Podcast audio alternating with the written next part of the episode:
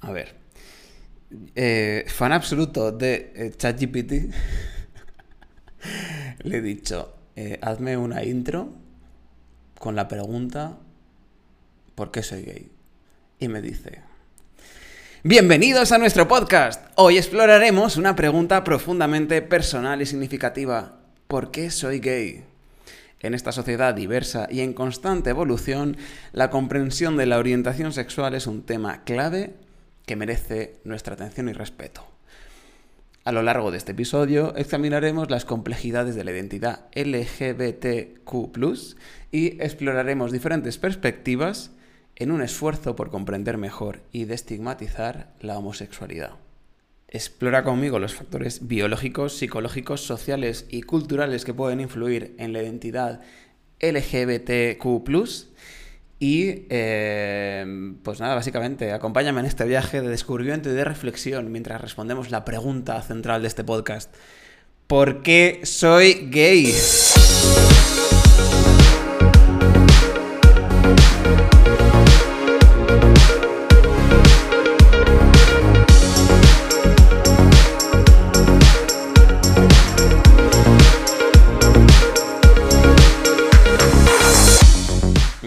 Bienvenidos a un nuevo episodio de Querido Amigo Marica, donde hoy vamos a preguntarnos por qué soy gay. Bueno, yo es una pregunta un poco genérica, no va tanto de por qué soy gay, que en el fondo sí, pero también un poco comprender de dónde surge la orientación sexual, aunque no sea solamente la homosexual, que nos vamos a centrar en esa, pero sobre todo el por qué me gustan los hombres si yo soy un hombre qué es lo que pasa en mi cuerpo, cabeza, cuando soy un cigoto, feto, protozoo eh, de, la vida y qué es, lo que, qué es lo que pasa por aquí, ¿no? Entonces, esta era un poco la pregunta inicial desde la que partir la temática del podcast.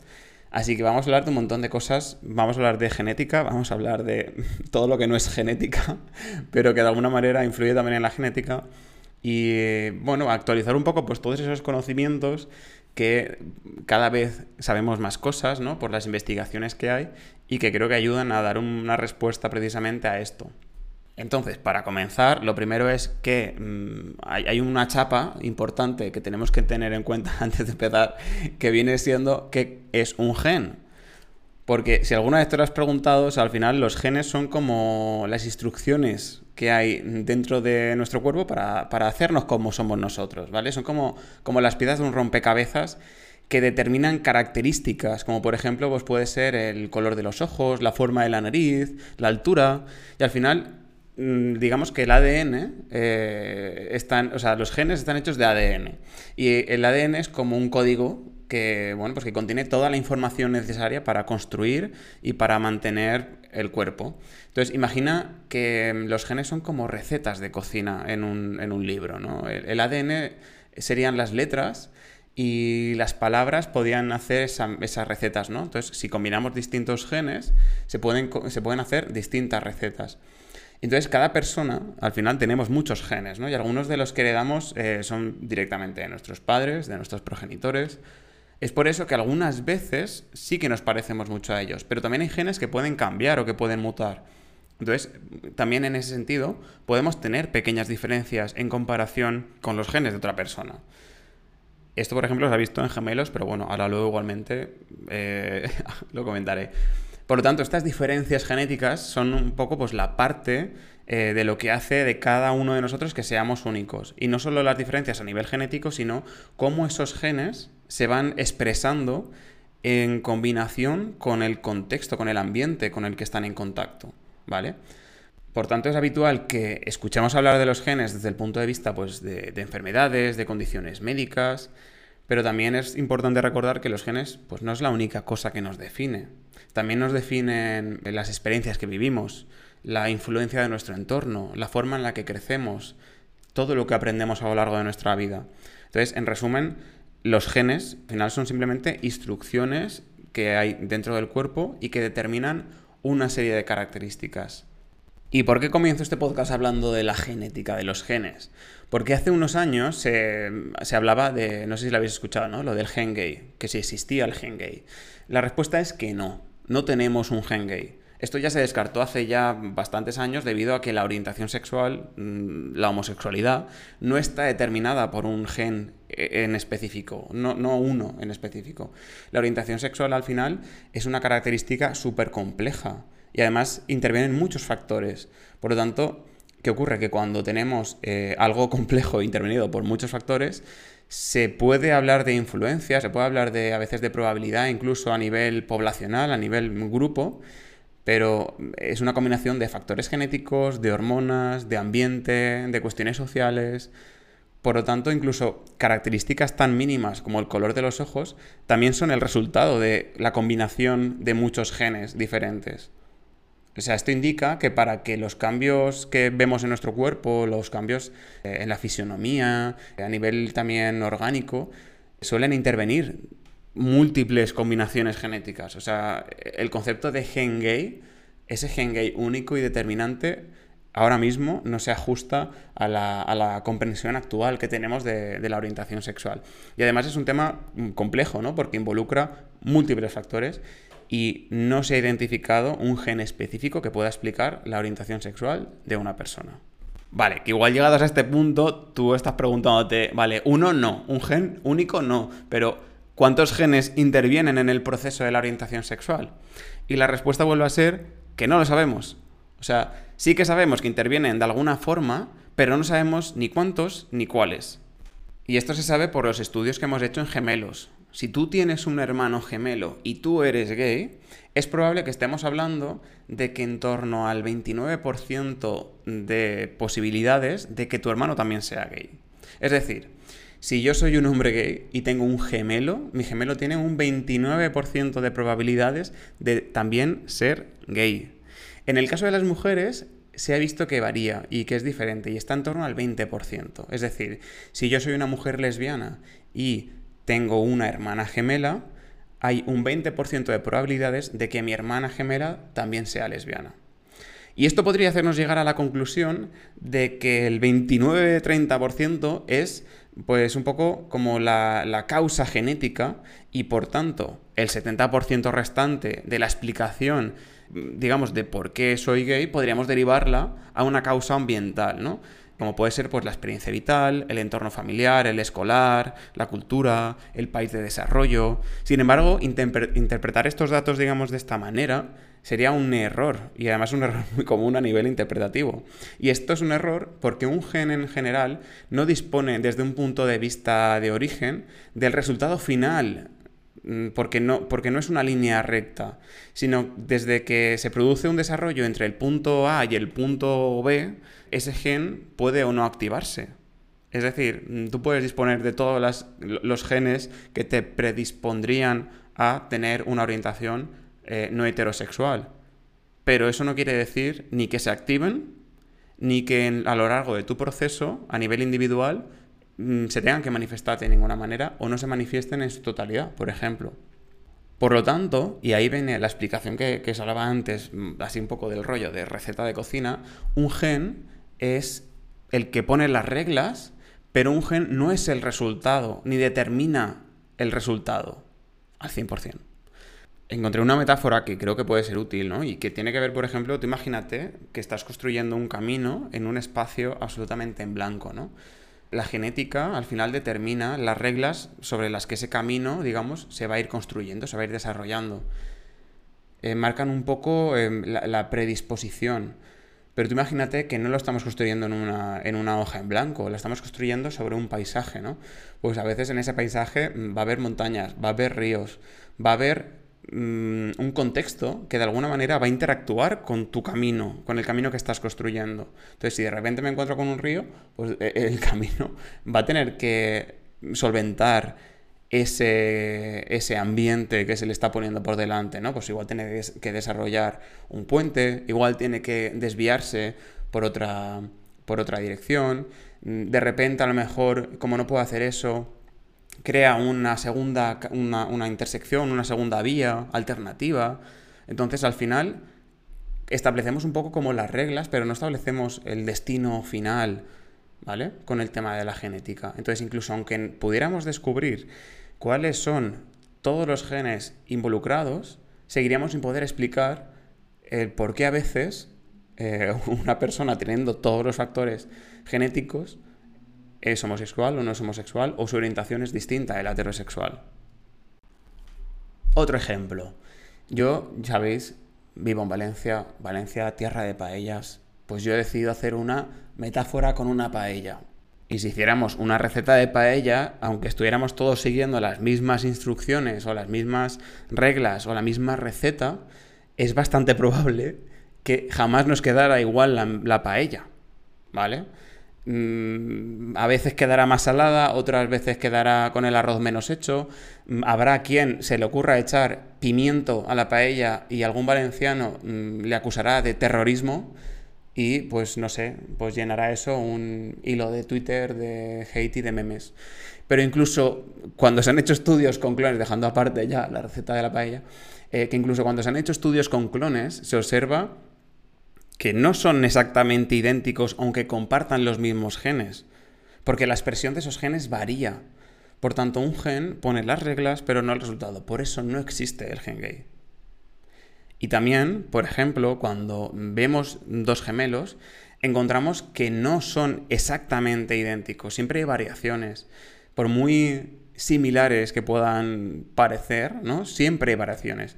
Y estamos hablando de dos personas que han nacido juntas que han crecido en el mismo lugar, que han vivido en el mismo ambiente y a veces incluso, pues, eh, uno es homosexual y el otro no. Entonces es como, pero si como teniendo los mismos condicionantes genéticos, el mismo ambiente, ¿cómo no se desarrolla una misma orientación sexual? Siempre, en todos los casos, ¿no? Yo conozco casos de ambas maneras. O sea, de tanto dos gemelos que los dos son homosexuales y otros dos gemelos que uno, uno, es homosexual y el otro no. Entonces me llama mucho la atención, pero es que es, es tal cual. Por lo tanto, después de esta fascinante explicación acerca de la genética, vamos a pasar a qué pasa después de que la genética haya tenido como su encuentro, ¿vale? Es decir, en el momento en el que un espermatozoide y un óvulo se han juntado y han creado un cigoto, ¿vale? La primera célula mm, en combinación con ambas cargas genéticas, la de la madre y la del padre. ¿Y por qué nos vamos a este primer step, a este primer paso? Porque es el primer ambiente en el que esa genética eh, va a entrar en contacto. Es decir, a lo largo del proceso gestacional propio de antes de nacer, pues el primer contexto en el que esa genética se va a ver influenciado va a ser precisamente en la tripita de tu mami. Y es por eso que muchos de los estudios posteriores también se han centrado en este área. ¿Qué impacto tiene precisamente el proceso gestacional sobre la genética para poder influenciar de alguna forma la orientación sexual. Y aquí es donde viene el efecto, eh, espérate que en inglés es FBOE, que quiere decir como Fraternal Birth Order Effect, que básicamente es el efecto del orden de nacimiento de los hermanos según Google. Y esto es una movida súper interesante que si no lo conocías, por favor, búscalo. Que se refiere al, eh, a que se ha observado el patrón en la investigación científica que indica que la probabilidad de que un hombre sea homosexual aumenta con cada hermano mayor biológico que tenga. Es decir, cuanto mayor sea el número de hermanos mayores biológicos que un hombre tenga, mayor será la posibilidad de que el último o de que el más tardío en nacer en esa línea de hermanos, hombres, sea gay. Y este efecto se ha estudiado principalmente en hombres y se ha encontrado que no tiene relación con el número de hermanas mayores o de hermanos adoptivos, ¿vale? Es decir, solo influye cuando la madre ha tenido otros hijos varones previamente y por lo tanto parece estar específicamente relacionado con la interacción entre la biología materna y la masculinidad prenatal.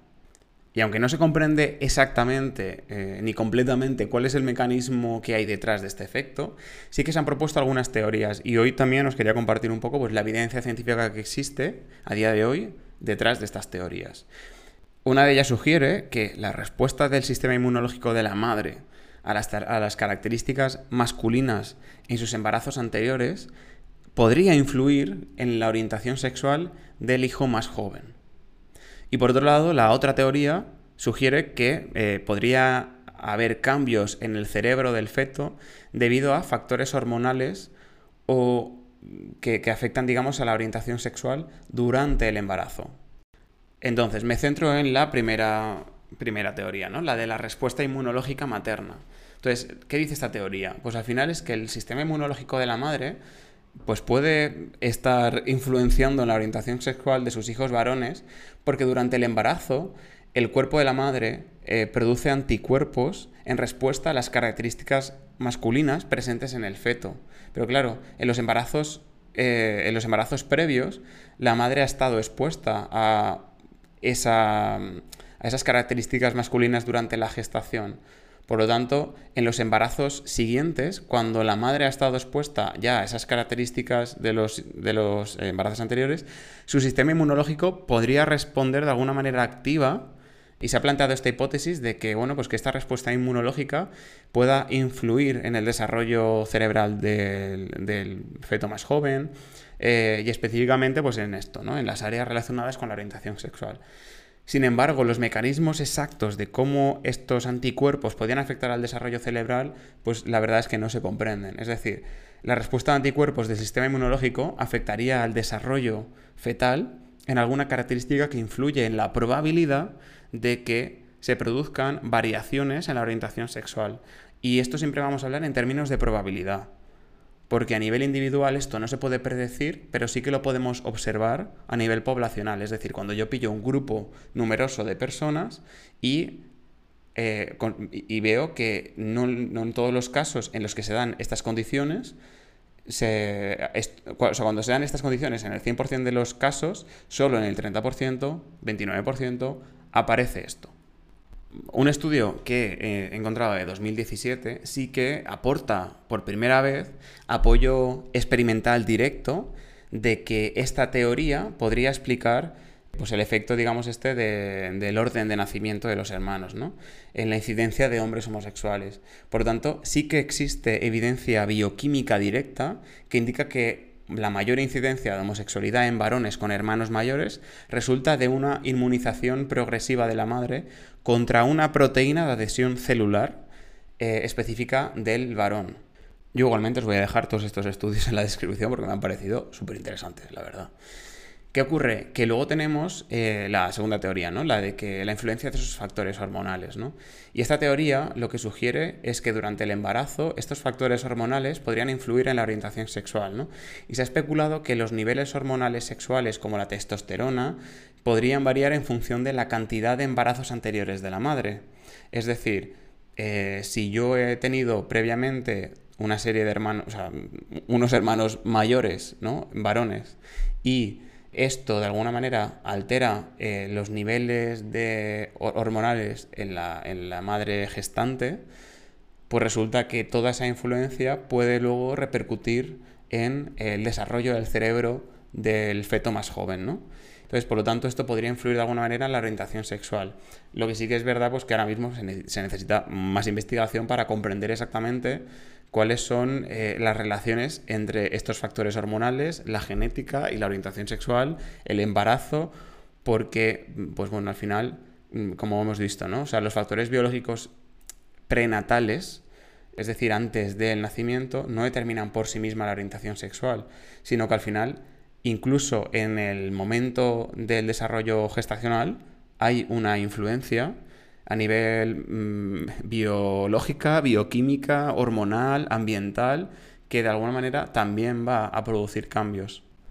Y por supuesto, lo he dicho antes, al final esto, eh, el orden del nacimiento de los hermanos no es una regla absoluta y además no siempre se aplica, sino que se trata de un patrón que se ha observado en estudios estadísticos y a nivel de población, es decir, nunca a nivel individual, es decir, no podemos predecir la orientación sexual de forma individual, porque incluso cuando tenemos todas las condiciones que conocemos de eso, no se produce. Y bueno, luego he encontrado un estudio que me ha parecido una marcianada pero es que si no lo nombro, si no lo nombro me da algo. Resulta que se estudió, buscando todo este efecto, digamos, del orden del nacimiento de los, de los hermanos, que, o sea, hubo una pregunta que se hicieron los investigadores de, un estudio también en 2018, que, digamos, el título de estudio parte, dice así, ¿no? Como la asociación entre el, el orden de nacimiento de los hermanos y los roles anales sexuales entre los hombres que tienen sexo con hombres. Esto quiere decir que lo que se preguntaban es, o sea, es que la marcinada de este estudio es enorme. O sea, lo que se preguntaban básicamente era si el que te gusten más que te den por el culo o el que a ti te gusta más penetrar o ser penetrado, básicamente era un poco la pregunta, podía de alguna manera determinar o estar relacionado con el efecto este de los hermanos, del orden de nacimiento de los hermanos mayores, ¿vale? El estudio sí que es verdad que no tiene un gran número de participantes, son 243, es una cifra elevada, pero para ser un estudio normalmente se piden poblaciones superiores a 100. Eh, habría que sacar muchos más estudios para concluir si esto se da solo porque este estudio es de, Estados Unidos, si habría que eh, valorar en otras culturas si se da lo mismo, pero básicamente lo que se, distinguió a los que eran bottoms de los que eran no bottoms, los versátiles y los que eran eh, mayoritariamente penetradores estaban en no bottoms, ¿vale?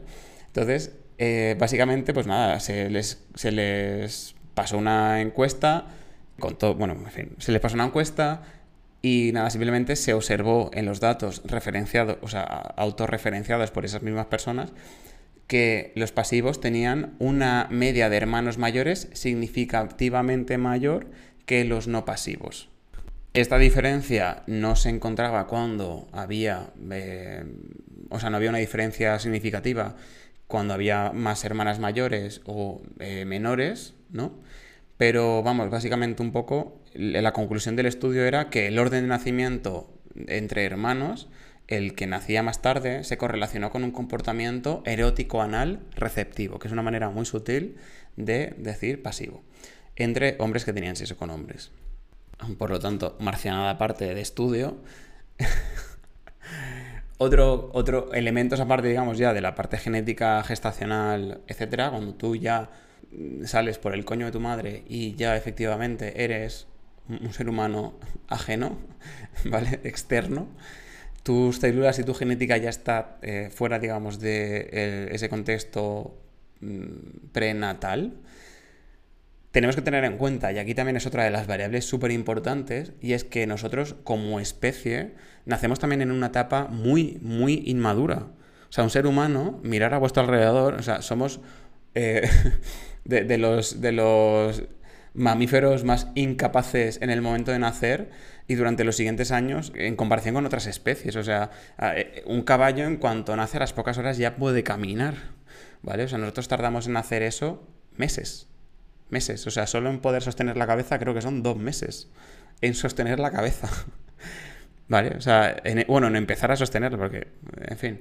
Y también todo ese proceso de maduración en el que pues, otras especies ya están caminando eh, desde el principio, nosotros estamos interactuando con el contexto, recibiendo muchísimos estudios y, o sea, estudios, eh, recibiendo muchísimos estímulos. Y al final todo esto influye en la expresión genética de la carga que llevamos porque seguimos en desarrollo.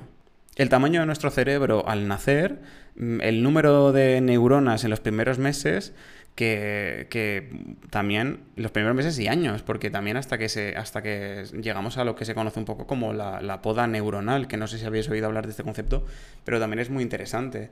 Y la poda neuronal también está influenciada por factores ambientales porque se cree que de alguna forma también representa ese aprendizaje, ¿no?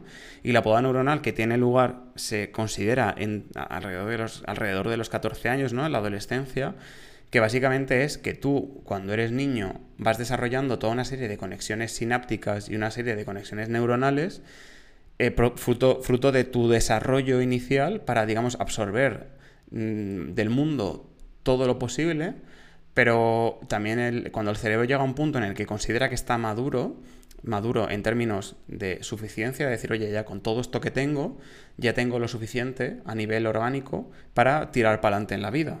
Entonces, como esto ya no lo necesito, lo quito, ¿vale? Lo, recorto. Y por eso se llama poda neuronal. Viene un poco de los árboles, de podar. Entonces, ¿qué ocurre con la poda neuronal? Pues que el volumen de conexiones sinápticas vuelve a disminuir nuevamente y, esto, pues mira, se produce en torno a los 14 años. Por lo tanto, al final también podemos observar cómo eh, nacer con un cerebro tan inmaduro también puede de alguna manera influenciar en el hecho o, de alguna manera como eh, predisponer a que por eso tenga eh, cierto impacto o mucha mayor influencia algunos genes o el ambiente en lugar de la genética con respecto a la orientación sexual. Y aquí también me gustaría hablar de la atracción sexual, ¿no? O sea, ¿cuáles son los mecanismos de atracción sexual? Porque sí que es verdad que existen pues, esos factores biológicos que son un poco los que hemos comentado, ¿no? La parte más de la genética, de las hormonas, la testosterona, los estrógenos, ¿no? Que al final mm, desempeñan ahí pues, un papel en la atracción sexual. Pero también tenemos otros factores que influyen como son las experiencias, el aprendizaje, pues todas tus experiencias personales, que evidentemente esto también influye en la atracción sexual, las interacciones sociales, las relaciones que yo he, tenido en el pasado, eh, las experiencias emocionales que también pues de alguna manera pueden predisponerme a tener una preferencia o una atracción específica, ¿no? Esas experiencias, como ya dijo mm, nuestra poderosa Lola Flores, ¿quién no se ha pegado un pipazo con una amiga? Entonces, hay factores que también influyen ahí, otros, otros que se me ocurren. Em, psicológicos, ¿no? O sea, la personalidad, tus rasgos individuales, tus mm, fantasías sexuales, eh, pues todo esto también influye en la atracción sexual, ¿no? Otros factores sociales, a nivel cultural, o sea, hemos nacido en un país, en un momento, en una era muy concreto, muy específico, y, evidentemente eso también determina eh, y tiene una influencia sobre la atracción sexual, ¿no?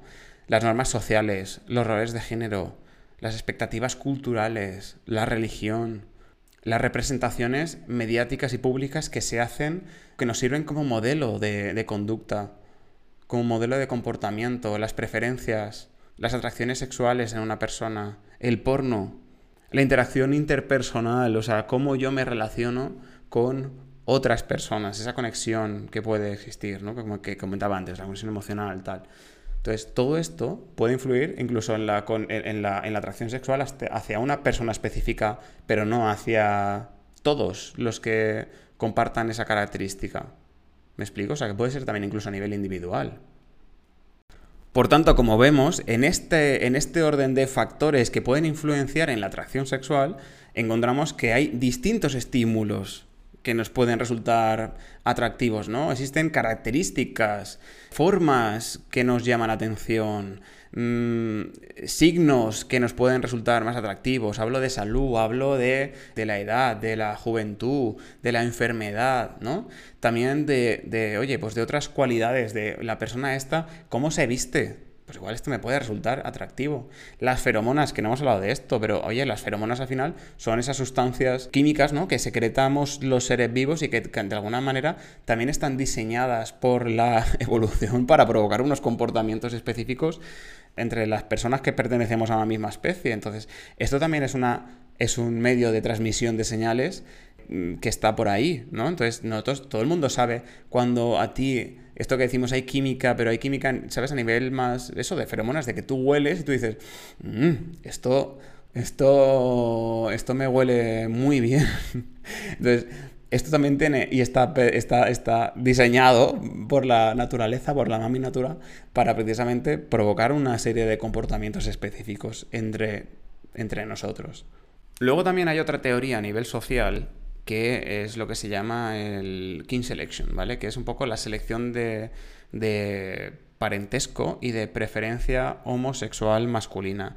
Que esto viene a decir que, bueno, pues que, existe en algunas sociedades, porque se ha visto que en, las sociedades occidentales esto no, se da, pero sí que en algunas sociedades, creo que se hablaba de por Indonesia, Samoa, eh, Java, que, sí que existe, digamos, esta hipótesis de, selección de parentesco y que, y que un poco lo que viene a decir es que los hombres con orientación sexual homosexual pues informan de una mayor disposición ¿no? a transferir pues, recursos, asistencia hacia sus sobrinos y sobrinas, ¿no? Y bueno, pues básicamente se han hecho estudios de, por ejemplo, de, oye, mira, tú que eres el tío de estos sobrinos y tú eres homosexual. ¿Cuánto participas en su vida? ¿Cuánto les cuidas? ¿Cuánto eh, favoreces los recursos disponibles que tienen para su desarrollo? ¿no? Entonces sí que se ha visto que en contextos occidentales esto no se da, pero sí que en otros contextos y en otras sociedades sí que se da, ¿no? Entonces, oye, pues se, ha visto que esto tenía, o como hipótesis explicativa a nivel social, pues puede tener una explicación en algunos lugares, pero no en otros. ¿Y a dónde voy con esto? Pues que efectivamente esto tenía, tenía un impacto, tenía una influencia, se calculó que, por ejemplo, en torno al 20% de la explicación podría partir digamos, del por qué soy gay en torno a esta teoría, pero hay que tener en cuenta que, eh, que, evidentemente es insuficiente por sí sola para explicar el mantenimiento de la homosexualidad masculina a nivel global. ¿Vale? Entonces, en algunas sociedades puede añadirse ese incremento a la carga genética o a los factores eh, ambientales, pero no explica por sí sola porque, porque es insuficiente. ¿no?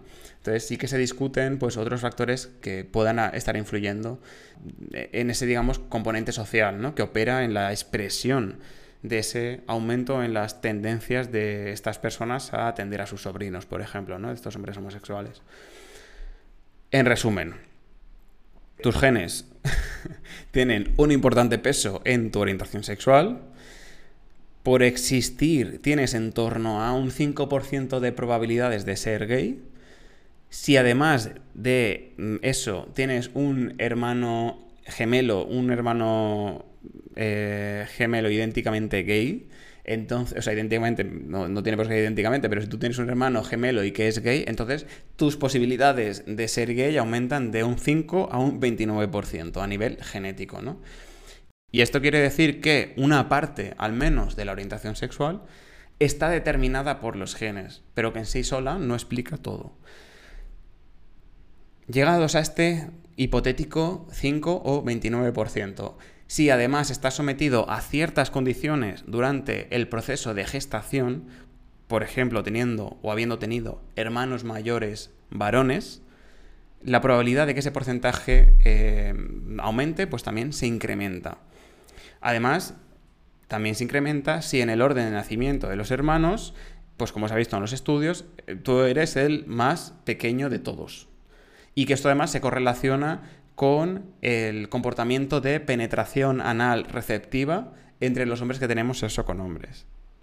Y además, digamos que todo el porcentaje restante se puede atribuir a otros aspectos que siguen siendo estudiados, como pueden ser pues, la atracción sexual, las feromonas, el aprendizaje, la cultura, las reglas sociales, bla, bla, bla. O sea, al final es bastante más de lo que pensamos lo que está influido, o qué es lo que influye en torno a la orientación sexual. Y claro, esto nos pone también ante una pregunta que es, oye, ¿y si yo no tengo los factores genéticos, que como no se saben cuáles son, pues no sabemos si todas las personas que somos homosexuales o que sentimos atracción por los hombres tenemos esos genes, para empezar. Entonces, como no sabemos qué genes son, no sabemos si todas las personas que nos gustan los hombres, o sea, todos los hombres que nos gustan los hombres, tenemos esa, esa genética. Entonces, tampoco se puede determinar que solo si tienes estos genes, entonces después se determinan la orientación sexual homosexual. ¿Me explico? E, es decir, que tampoco podemos descartar que incluso no disponiendo de los genes, también por sí solo el aprendizaje, la cultura, el proceso gestacional, etcétera, sea suficiente para influenciar en torno a la orientación sexual. Porque mm, una mujer lesbiana también podía preguntarse, oye, mm, ¿por qué soy lesbiana? Porque sí que se afirma un porcentaje inferior de lesbianas en comparación al de los homólogos varones. Y esto a lo mejor puede ser por esa movida de la testosterona en la gestación eh, fetal, fruto de haber tenido muchos más hermanos mayores. ¿Qué otra explicación puede haber? ¿Qué pasa con la bisexualidad? ¿Qué pasa si yo siento atracción hacia, hacia diferentes sexos? ¿no? O sea, al final, ¿somos todos en cierto modo bisexuales como se afirmaba hace años? O sea, ¿qué, qué papel juega el aprendizaje en todo esto? Porque habrá personas en las que la carga genética y la suma de factores tal vez tengan pues muchísimo peso y yo qué sé, fruto de esa expresión genética, fruto de la interacción entre esos genes y, el ambiente, eh, se pueda manifestar eso de una manera muy evidente y muy temprana, pero también puede que no. ¿Qué pasa cuando mm, fruto de la cultura, fruto del aprendizaje, fruto del contexto, yo descubro o desarrollo mi orientación sexual de manera más tardía? Por tanto, es fundamental conocer y valorar mm, la, diversidad y las probabilidades de todo esto en torno a la orientación sexual, a la influencia que tiene.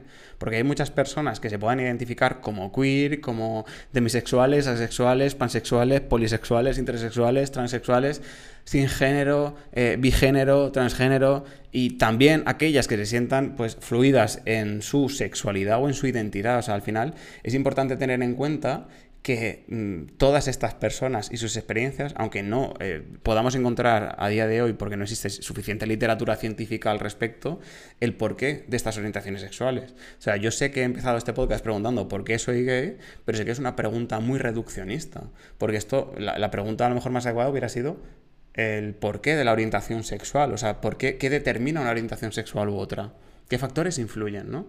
Y quería mencionar esto y dar importancia también porque sé que existen estas personas en toda su diversidad y que su realidad también es válida. Y aunque no, siempre haya una investigación que la aborde, ¿no? Y estudiar y comprender, al final, pues todas estas eh, orientaciones, identidades sexuales, al final, todo esto nos ayuda a tener una visión más amplia y más completa y más compleja, si cabe, de toda la diversidad en todas sus formas.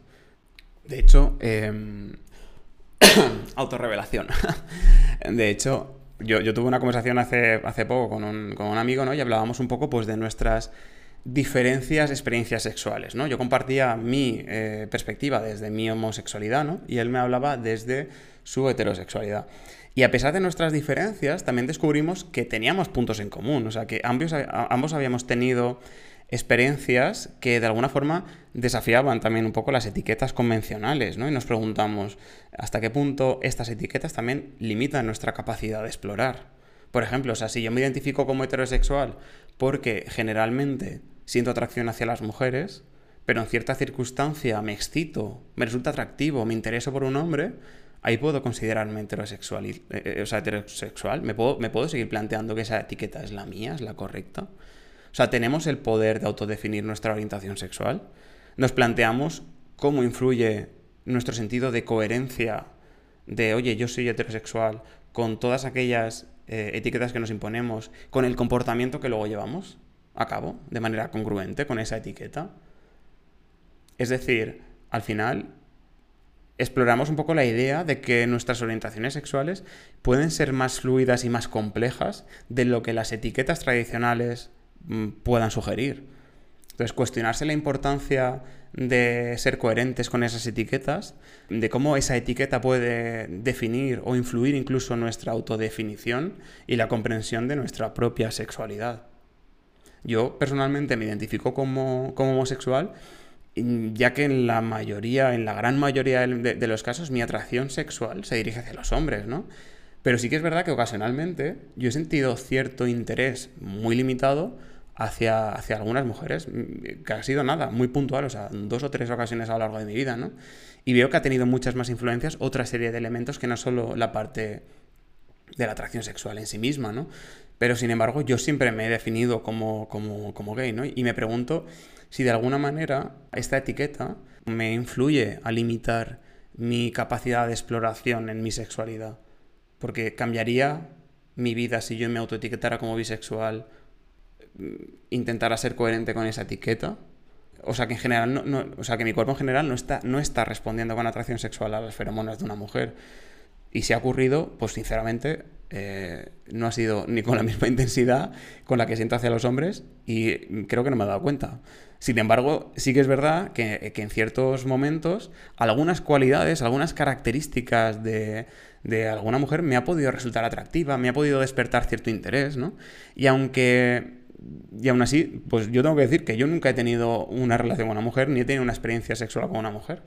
O sea, en definitiva, simplemente que me planteo estas preguntas en voz alta para explorar y comprender mejor mi sexualidad, porque reconozco que, la atracción sexual y las etiquetas eh, también forman parte del contexto y del ambiente en el que estoy, que también pueden ser complejas, que no siempre se ajustan a una definición rígida y que en cierto modo el hecho de cuestionarme y de cuestionar estas etiquetas ¿no? con las que nos autoidentificamos, también nos pueden ayudar a comprender mejor mm, a nosotros mismos, a comprendernos mejor. Y por eso lo quería compartir, porque creo que todos tenemos ese proceso personal e íntimo que ocurre dentro de todos en el que, mm, en el que solo nosotros tenemos acceso. O sea, nadie más va a venir de fuera a decirnos eh, esto es lo que te pasa. Pero es verdad que a veces también nos resulta verbalizar o mostrar hacia el exterior este tipo de cosas, ¿no? este tipo de debates internos que considero que muchas personas sí que tienen. Yo sí que es verdad que por la posición en la que me encuentro, en la que al final puedo mantener muchas relaciones de, intimidad, y con esto me refiero al ámbito de la terapia, ¿no? que al final compartes muchas intimidades y esto te permite también conocer de primera mano muchas realidades que no son la tuya. ¿no? Y creo que fruto también de esto me, ha permitido un poco llegar a esta conclusión de decir, oye, ¿y si, ¿y si yo estoy siendo muy rígido en la manera en la que yo me estoy autoetiquetando? ¿Y si esto está siendo una, limitación? Yo por ahora me sigo identificando como un galán marica, pero al plantearme esta pregunta desde la curiosidad, ¿no? de, de, intentar dejar esas etiquetas de lado por un momento, de cuestionar por qué soy gay, bueno, pues eh, eh, de, poner esa, de sembrar esa duda, a mí la verdad sí que siento que me ha enriquecido mucho y bueno, simplemente quería compartir esta experiencia personal y compartir esta reflexión porque creo que es maravilloso cuestionarse todo aquello que, con lo que nos etiquetamos, con lo que nos sentimos identificados, solo para ponerlo en duda por un momento, ¿no? Y, creo que eso al final nos permite explorar mejor precisamente nuestra identidad de una manera abierta y, en, en, cierto modo sin prejuicios, ¿no? Así que eso es todo por hoy. Muchas gracias por escuchar este episodio de por qué soy gay. Como siempre sabéis que me podéis encontrar para hacer algún comentario o escribirme o lo que sea siempre en Instagram en ignaciocervera.sico.